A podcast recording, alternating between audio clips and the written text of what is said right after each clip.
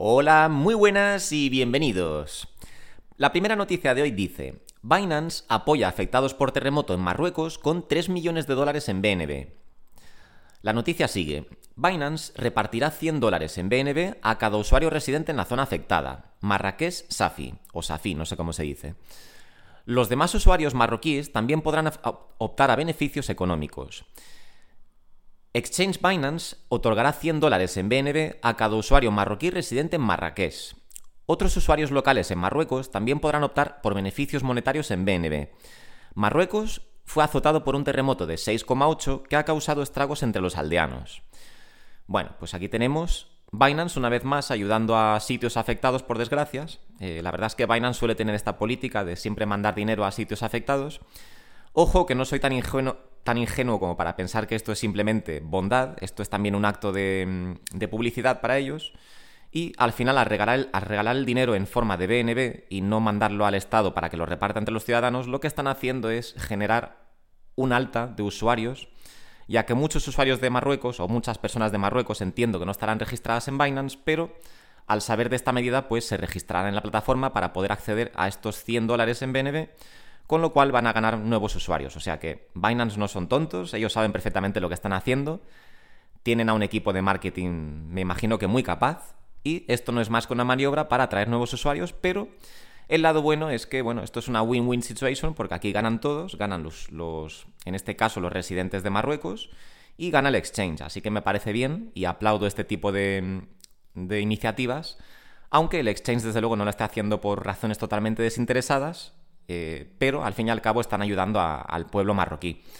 Así que me parece muy bien que Binance siga haciendo este tipo de cosas y, bueno, pues si alguien conoce a alguien afectado en Marruecos, que sepan que van a tener esta opción de eh, ganar 100 dólares en BNB por parte de Binance. Lo dicho, no deja de ser una, maniobra de marketing, eh, van a ganar usuarios, les viene bien esto, y además van a hablar de ellos en los medios y los van a ver con buenos ojos, pero el caso es que están ayudando, así que bien por ellos, me quito el sombrero, y que sigan haciendo este tipo de iniciativas y que sigan ayudando a sitios con, bueno, pues con problemas, como han hecho, como han venido haciendo, como han venido haciendo hasta ahora. Así que bien por Binance. Y bueno, vamos con la siguiente noticia, y dice... Gigante bancario HSBC estaría trabajando con el custodio de criptomonedas Fireblocks. Interesante. HBC cabe destacar que HSBC cabe destacar que es un banco enorme inglés o un banco de Inglaterra. Creo que es de origen inglés, pero bueno, es uno de los bancos más importantes de Inglaterra, si no me equivoco. Eh, por lo menos cuando yo residí ahí, que no sé si lo he dicho alguna vez en el canal, pero yo estuve hace mucho tiempo viviendo en Inglaterra y mm, por lo menos cuando yo estaba ahí, HSBC y Barclays eran los, los dos bancos principales y creo a día de hoy que sigue siendo así, o si no son los dos principales, por lo menos seguirán siendo de los dos principales. Total, todo esto para deciros que HSBC es un gigante de la banca, eh, por lo menos en Inglaterra, y tenemos aquí pistas de que empiezan a meterse eh, en todo este mercado aunque, como siempre digo, eh, los bancos, especialmente los de Inglaterra, no sé por qué, tienen una postura bastante en contra de todo el mercado cripto. De hecho, como ya os he comentado en alguna ocasión, he leído de usuarios ingleses en Twitter muchas veces que les estaban bloqueando transacciones a los exchanges. Lo cual a mí me parece ridículo, porque un banco no tiene que decirte lo que puedes hacer con tu dinero. Esto ya lo he dicho un montón de veces, ya he expresado mi frustración con esto, pero bueno. El banco simplemente debería ofrecer un servicio a los clientes y si un cliente quiere enviar todos sus ahorros a Binance, por ejemplo, el banco no es quien para decirle si puede o no. Aunque luego aleguen que es por seguridad, pero, o sea, por su seguridad. Pero bueno, eso tendrá que decidirlo el usuario. El banco, si quiere proteger al usuario, que le informe de los riesgos asociados y que deje que el usuario elija, pero no que le bloqueen las transacciones porque el banco no es el padre de nadie para estar vigilando el dinero de, las personas. Pero bueno, el caso es que eso, HSBC, eh, un gran banco, se supone que estaría trabajando con el custodio de criptomonedas Fireblocks. Vamos a ver los puntos de la noticia y a ver qué dice. Según un informe de este martes, el banco con sede en Londres se habría asociado con Fireblocks, que ya trabaja con otros gigantes bancarios. HSBC se asoció con Fireblocks, firma de custodia de criptomonedas, dice el informe. Se desconoce la naturaleza de la alianza y ninguna de las empresas ha confirmado podría significar que HSBC está adoptando un enfoque más abierto con los, activos digitales. Perdón, pero sigo con la garganta hecha polvo desde la semana pasada. Estoy intentando recuperarme, pero claro, si al final sigo usando la voz, pues no me recupero. Pero bueno, simplemente os pido perdón si sueno raro, pero es que tengo la garganta un poco mal. Pero bueno, eh, podría significar que HSBC está adoptando un enfoque más abierto con los activos digitales. Pues sí, tiene pinta. Y dice, el gigante bancario bloquea las compras de criptomonedas. Efectivamente, lo que os acabo de comentar, esto lo sé de primera mano de mucha gente que, sigo en Twitter, eh, mucha gente que está en Inglaterra y se quejan precisamente de esto, de que les bloquean las transacciones o les imponen límites de cuánto pueden transferir a exchanges, lo cual me parece increíble. Pero bueno, la noticia aquí no es lo malo, las malas prácticas de los bancos ingleses, sino la noticia es simplemente que HSBC, según un informe, que esto no está confirmado, pero según un informe estarían trabajando o se estarían asociando con la firma Fireblocks, que es una firma de custodia de criptomonedas. Entonces tenemos que preguntarnos, ¿para qué querría un banco asociarse con un custodio de criptomonedas? Bueno, pues seguramente para poder ofrecerle a sus clientes una plataforma de compraventa de criptomonedas, pienso yo. Si los usuarios pueden dirigirse a su banco tradicional de toda la vida y comprar criptomonedas mediante este banco, pero a lo mejor el banco no tiene la infraestructura, la infraestructura, infraestructura lo diré o no, infraestructura necesaria, perdón, ¿eh? para albergar estas criptomonedas o para guardarlas de forma segura, pues para eso recurren a una firma externa, en este caso parece ser que se están asociando con esta firma, con Fireblocks, para salvaguardar estas criptomonedas de los usuarios y así eh, poder ofrecer una, posición eh, desde la cual los clientes puedan operar con criptomonedas de forma segura y reputable y de una forma clásica y tradicional. Para mí tiene todo el sentido del mundo que sea esta la jugada que están planeando, pero bueno, la noticia solo va hasta aquí, solo nos dice que eh, se ha filtrado esta información y no está confirmada. Pero bueno, para que lo tengáis en cuenta. Supuestamente HSBC se estaría metiendo al mercado cripto y querrán ofrecer supuestamente algún tipo de servicio relacionado con criptomonedas, ya que están supuestamente, digo otra vez, colaborando con una firma custodia de criptomonedas. ¿Para qué? Pues supongo que para eso, para poder salvaguardar las criptomonedas de los clientes. Pero ya veremos mediante, bueno, pues con el tiempo, cuando vayan saliendo más noticias, veremos exactamente en qué queda esto. Pero bueno, ya lo veis, cada vez más bancos se suben al carro y cada vez más empresas están interesadas en este sector y para mí no hay ninguna, no hay ninguna duda de cómo va a ser el futuro de este, de este sector, ya que no para de crecer a pasos agigantados. Y bueno, vamos con la siguiente noticia porque os traigo aún más adopción. Y la siguiente noticia dice, administrador de 1,5 mil millones de dólares, Franklin Templeton, solicita un ETF de Bitcoin. Sí, una vez más, una gran empresa, un gran fondo de gestión de, activos, se, se, suma a la carrera por un ETF de Bitcoin y lanza una propuesta o una solicitud para tener un ETF de Bitcoin al contado o spot. Si cabe, una más. No sé cuántas son ya, no sé si son 6, 7 u 8 empresas ya las que están detrás de un ETF de Bitcoin. Obviamente que alguno de estos ETF se va, se va a aceptar antes o después. No es una cuestión de si se va a aceptar, es una cuestión de cuándo, desde mi punto de vista. Y bueno, vamos con los puntos de la noticia y dice, Franklin Templeton, con sede en California, se ha sumado a la carrera por los ETF basados en Bitcoin al contado. La SEC aún no ha, aprobado un primer fondo de este tipo en Estados Unidos. Franklin Templeton se suma a la carrera por los ETF de Bitcoin. La administradora introdujo una aplicación ante la SEC este martes. Aún se espera que la SEC otorgue por primera vez su aprobación. Bueno, pues lo dicho, un gigante más que se une a este sector y es cierto que la SEC aún no ha aprobado ningún ETF, pero como veis la presión no para de aumentar porque a medida que más empresas eh, les van poniendo sobre la mesa un montón de papeleo, eh, básicamente con solicitudes para poder lanzar un, ETF de Bitcoin al contado, la SEC se va viendo entre la espada y la pared y cada vez tiene más presión de más empresas y de más gente influyente, porque claro, recordemos que cada empresa de estas, que son empresas con millones y millones de dólares, eh, cada empresa tendrá más o menos influencia en, en, personas influyentes. O sea, me explico. Por ejemplo, BlackRock, sin ir, más lejos. Esto ya lo he comentado en alguna otra ocasión. Pero BlackRock, por ejemplo, es, es enorme. O sea, BlackRock tiene un, poder de, de convicción tremendo.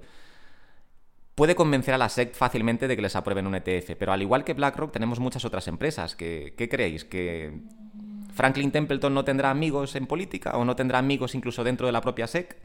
Gente que pueda ir y presionar al presidente de la SEC, a Gary Gensler, y decirle, oye, nuestros amigos que quieren que esto se les apruebe rápido y tal.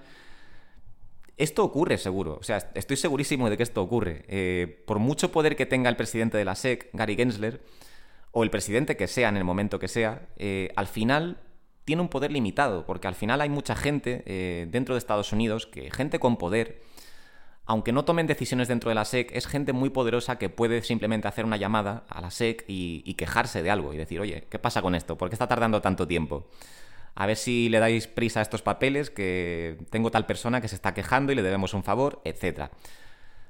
No sé, quizás suene un poco conspiranoico, pero yo estoy seguro de que este tipo de casos se dan en la realidad y sobre todo cuando se trata de empresas como BlackRock, pero imaginaros ahora todas estas empresas eh, y la de conexiones que tendrán entre ellas eh, con políticos y gente influyente que puede presionar a la SEC para que se den prisa y acaben aprobando un ETF. O sea, que la SEC cada vez, eh, lo que intento decir es que la SEC cada vez tiene más presión y se ven obligados a ir más rápido en dar una, mm, una respuesta a todas estas solicitudes de ETF. Y, aunque de momento se siguen haciendo los locos y siguen posponiéndolo todo y poniendo excusas, antes o después no les va a quedar otra que empezar a aceptar ETFs. Y además, aunque por ejemplo no los acepten todos y acepten solo uno, ¿qué creéis que va a pasar en ese momento? Imaginaros que la, SEC acepta, por ejemplo, un ETF. Digamos, no sé, el de BlackRock, por ejemplo.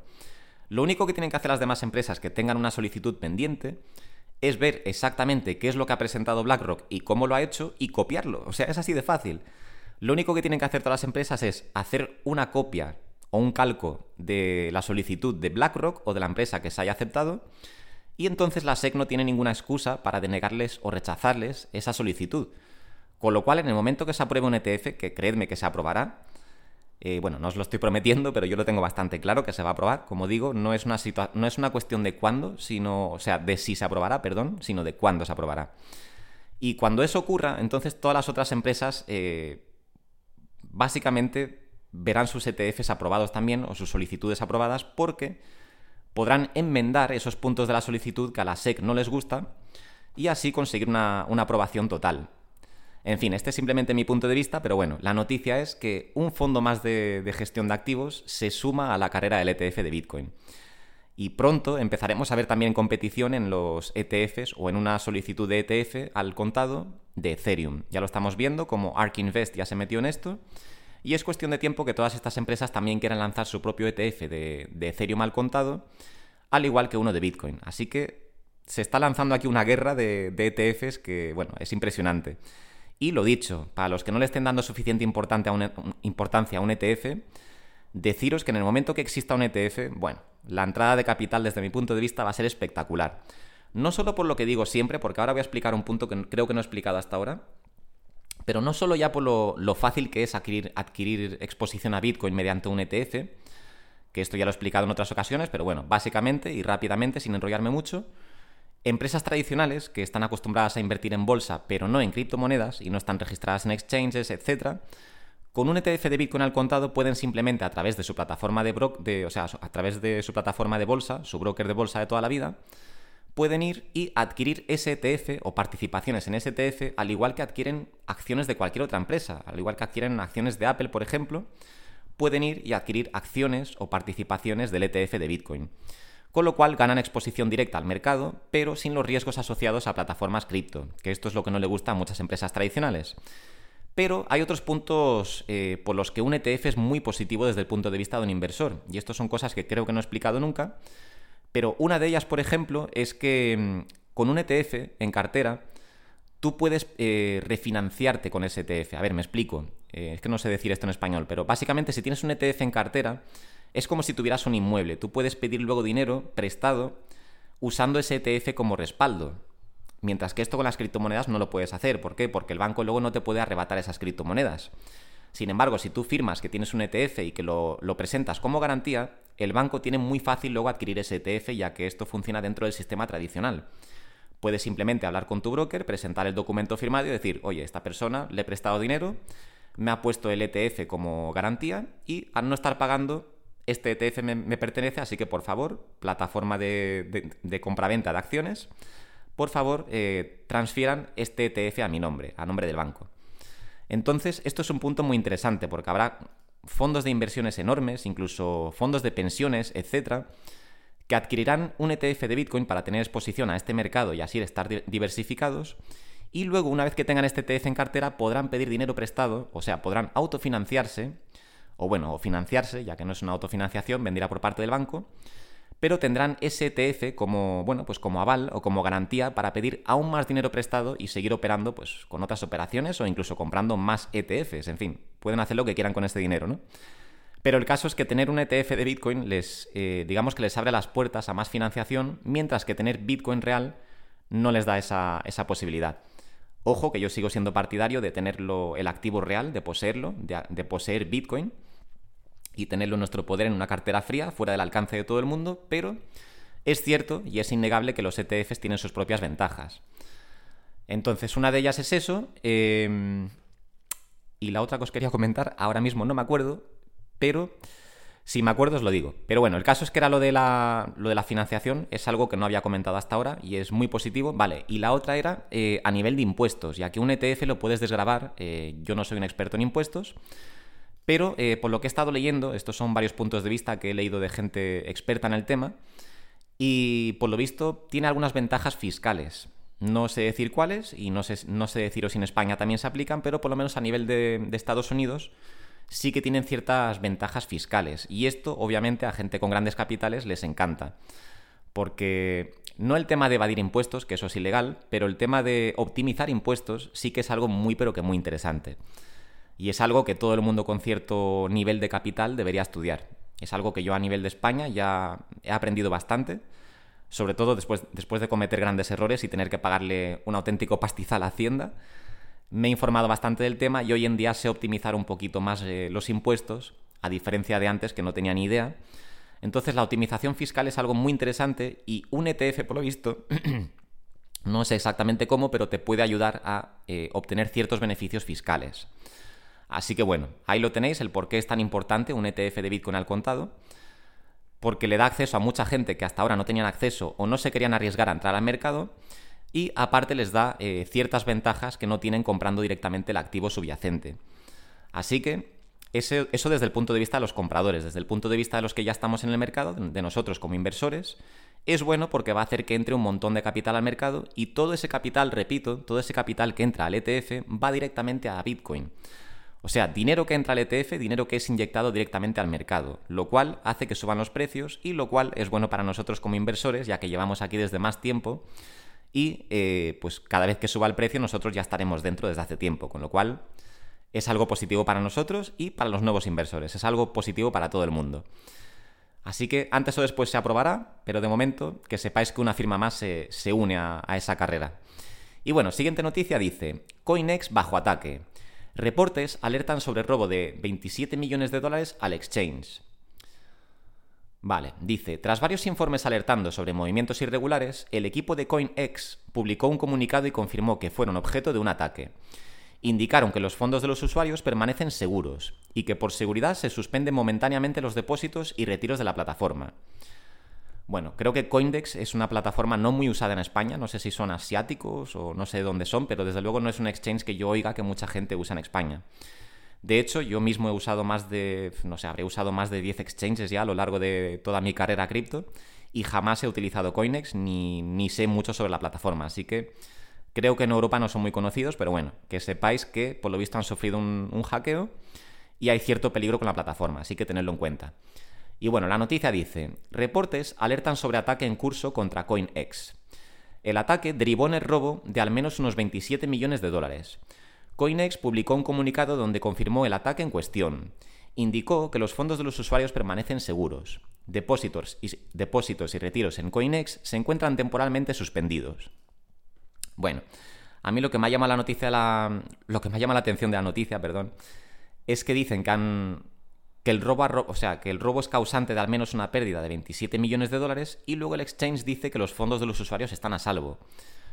No sé muy bien cómo funciona esto, no sé cómo pierdes 27 millones de dólares y no se ven afectados los fondos de tus usuarios. En fin, entiendo que porque esos 27 millones a lo mejor vienen de las hot wallets, que esto para quien no sepa cómo va, eh, básicamente un exchange, bueno, un exchange bien hecho, tiene tanto cold wallets como hot wallets, ¿vale? ¿Esto qué significa? Pues que algunos fondos, la mayor parte de los fondos, se encuentran en cold wallets, eh, o sea, carteras desconectadas de Internet, ¿vale? Que es como las carteras de holding, por así decirlo.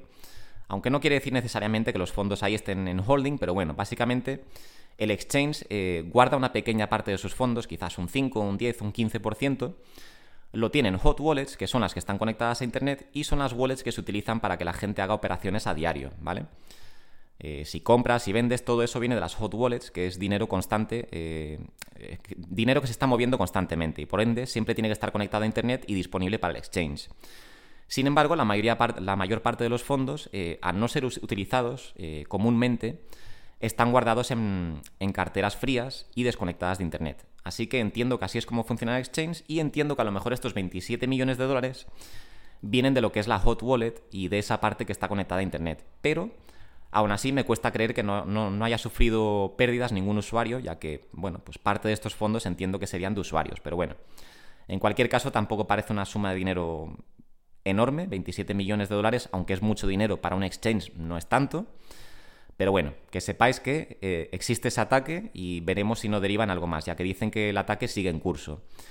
Pero bueno, como siempre os digo, eh, os recomiendo tener las criptomonedas guardadas en una cartera fría y bajo vuestra jurisdicción, eh, en casa, en, el banco, en una cartera, o sea, en una cartera no, en una caja fuerte del banco, donde sea, pero no las dejéis nunca en los exchanges porque puede pasar esto. Y tiene que ser muy, pero que muy frustrante entrar al exchange a ver tu cartera y ver que el exchange ha sido hackeado, que tu contraseña no funciona, que la cartera está vacía, etc. Es algo que espero no vivir nunca y tiene que ser realmente frustrante. Y bueno, pues hasta aquí las noticias de hoy. Como siempre, muchas gracias por escucharme y nos vemos en el siguiente vídeo. Un saludo.